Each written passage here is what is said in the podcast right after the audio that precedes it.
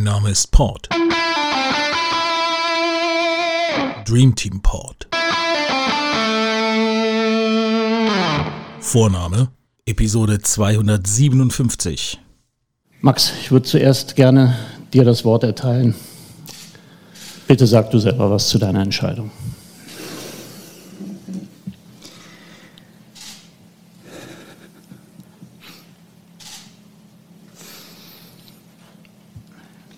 Ja, ist wahrscheinlich mit Abstand die schwerste Pressekonferenz, die ich bisher halten muss in der Zeit, in der ich Sportdirektor sein durfte.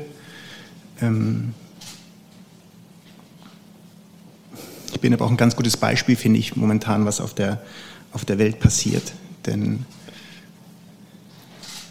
wir haben uns lange unterhalten und äh, mich im Club sehr vertrauensvoll und gute Gespräche gehabt über meinen Entscheid, wie es mir geht und ähm, ja, was dann eigentlich in 24 Stunden draus gemacht wird und was alles gesprochen wird und was alles spekuliert wird, ist genau das, was mich tatsächlich krank macht. Und das ist ein ganz simpler Grund, warum ich nicht mehr arbeiten kann. Weil ich einfach erschöpft bin, weil ich einfach müde bin, weil ich keine Kraft mehr habe, diesen Job, so wie dieser Job es benötigt, wie dieser Verein es benötigt, auszuüben.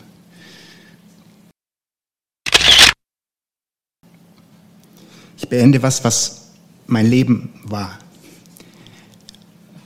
Ich beende was, was, was mir sehr viel Freude und Spaß bereitet hat, weil Fußball mein Leben ist. Ich muss einen Schlussstrich ziehen. Ich muss für mich den Punkt treffen, wo ich sage, ich muss raus, ich muss auf den Menschen aufpassen. Und das ist die höchste Verantwortung, die, die ich habe, auf meine Gesundheit, auf mich zu achten. Ich habe mich wie um ein Kind gekümmert hier, mit aller Kraft, die ich habe. Und die Kraft ist einfach jetzt nicht mehr da. Und deswegen bin ich sehr dankbar, dass der Club gestern mir die Möglichkeit gegeben hat, den Schlussstrich auch zu ziehen.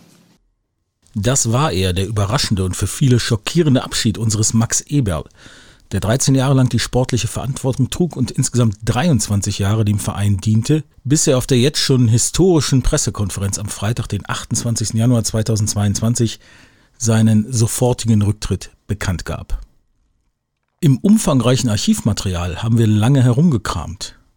Aber tatsächlich findet sich kein einziger Max Eberl-Fangesang Vielleicht ist auch diese viel zu selten nach außen getragene Dankbarkeit und Wertschätzung für die Herkules- und Sisyphus-Arbeit von Max Eberl ein Grund dafür, dass diese Zusammenarbeit am Ende scheiterte. Danke, Max.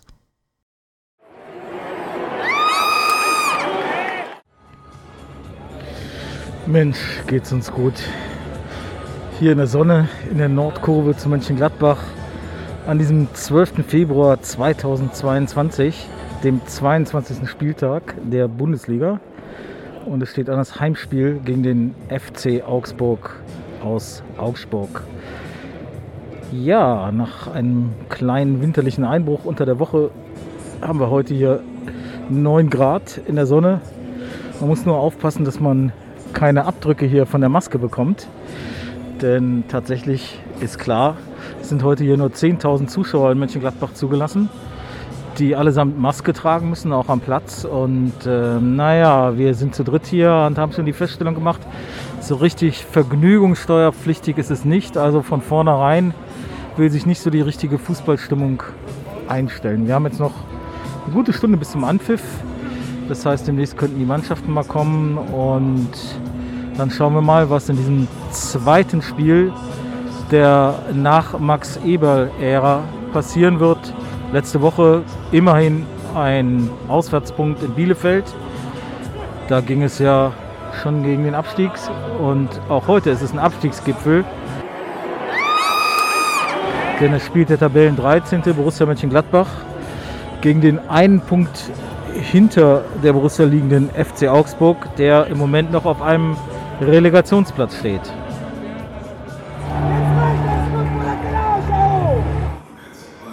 Ja, das Spiel am 22. Spieltag hier, dem 12. Februar gegen Augsburg, ist natürlich auch wieder ein Spiel gegen den Burgenfluch,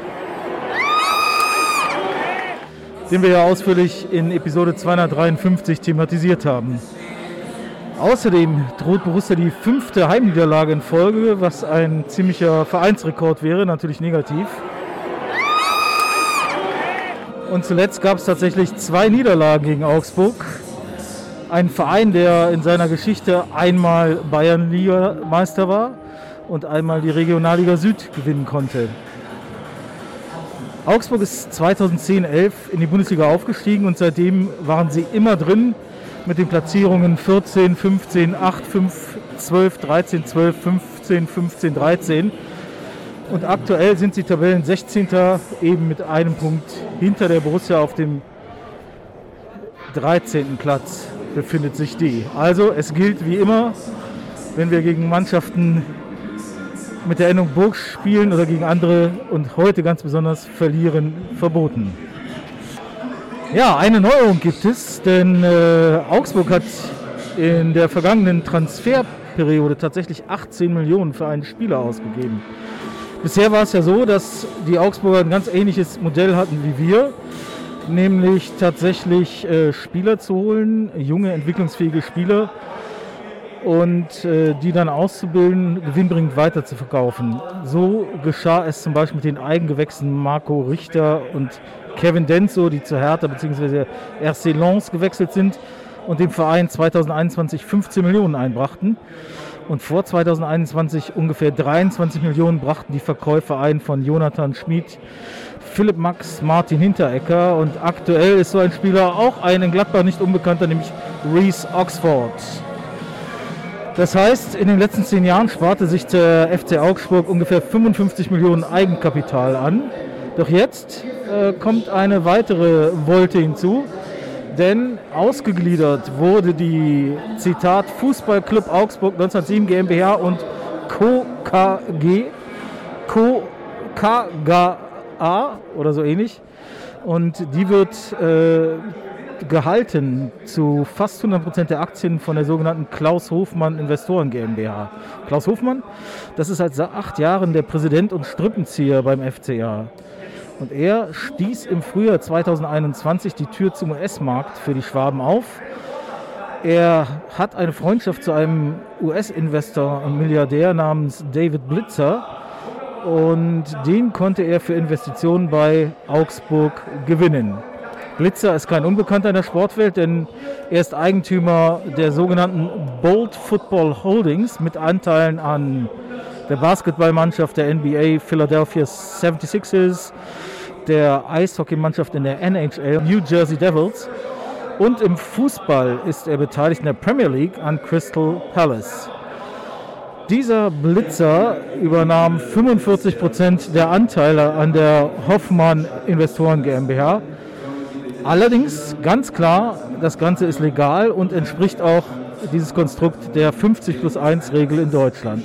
Aber auch hier äh, perspektivisch für Borussia ein Konkurrent, den man durchaus beachten sollte. Umso wichtiger wäre es natürlich, die Krise der jetzigen Zeit äh, zu überwinden für Borussia und nächstes Jahr dann selber sich neu aufzustellen weiterhin und dauerhaft ein konkurrenzfähiges Erstligateam auf die Beine zu stellen.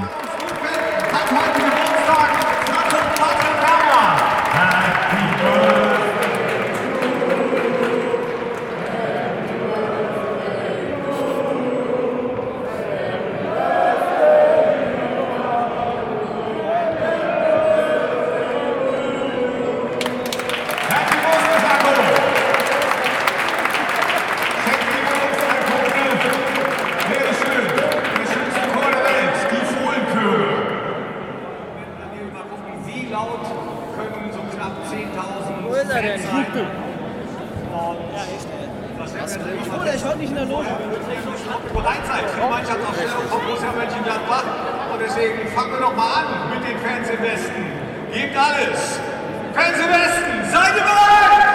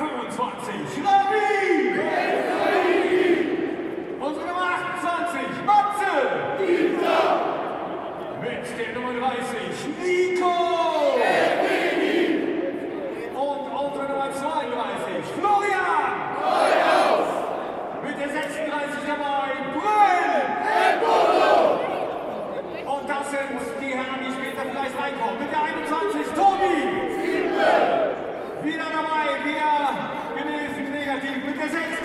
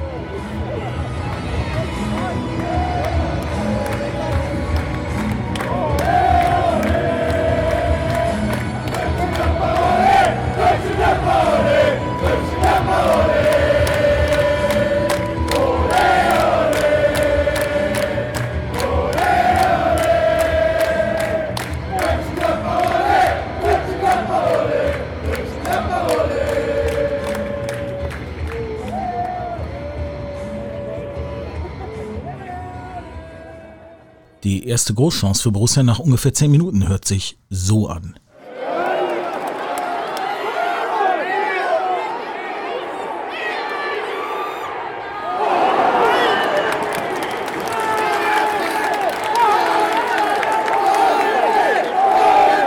Ja, und dann und dann und dann kommt die 30. Spielminute.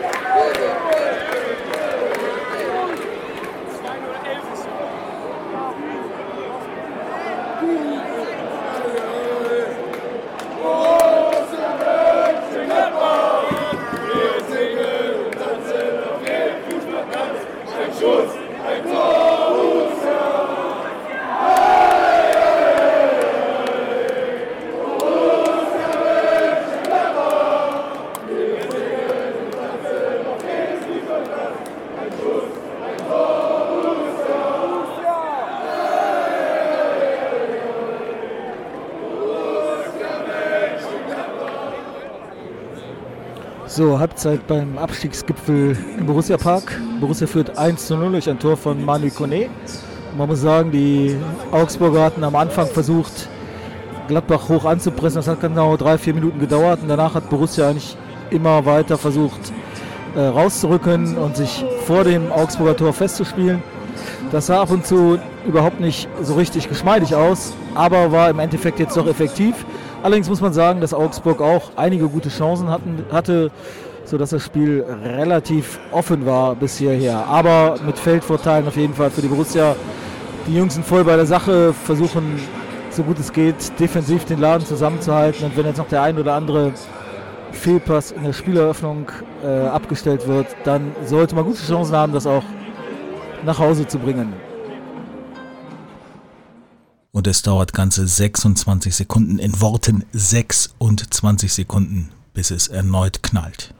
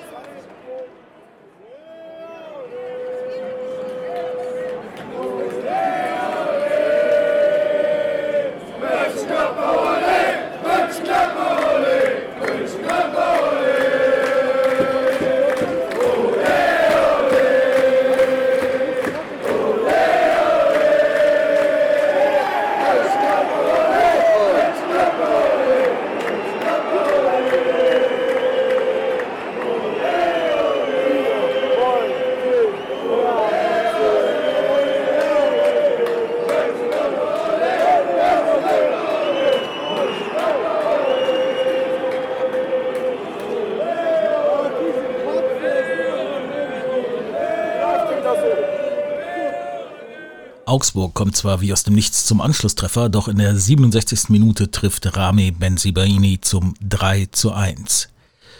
In der Nachspielzeit gibt es zwar dann noch einen Anschlusstreffer, der ebenfalls wie aus dem Nichts fällt, doch insgesamt gibt es viel Lobgesänge für die Mannschaft und auch speziell für Alessandro Player.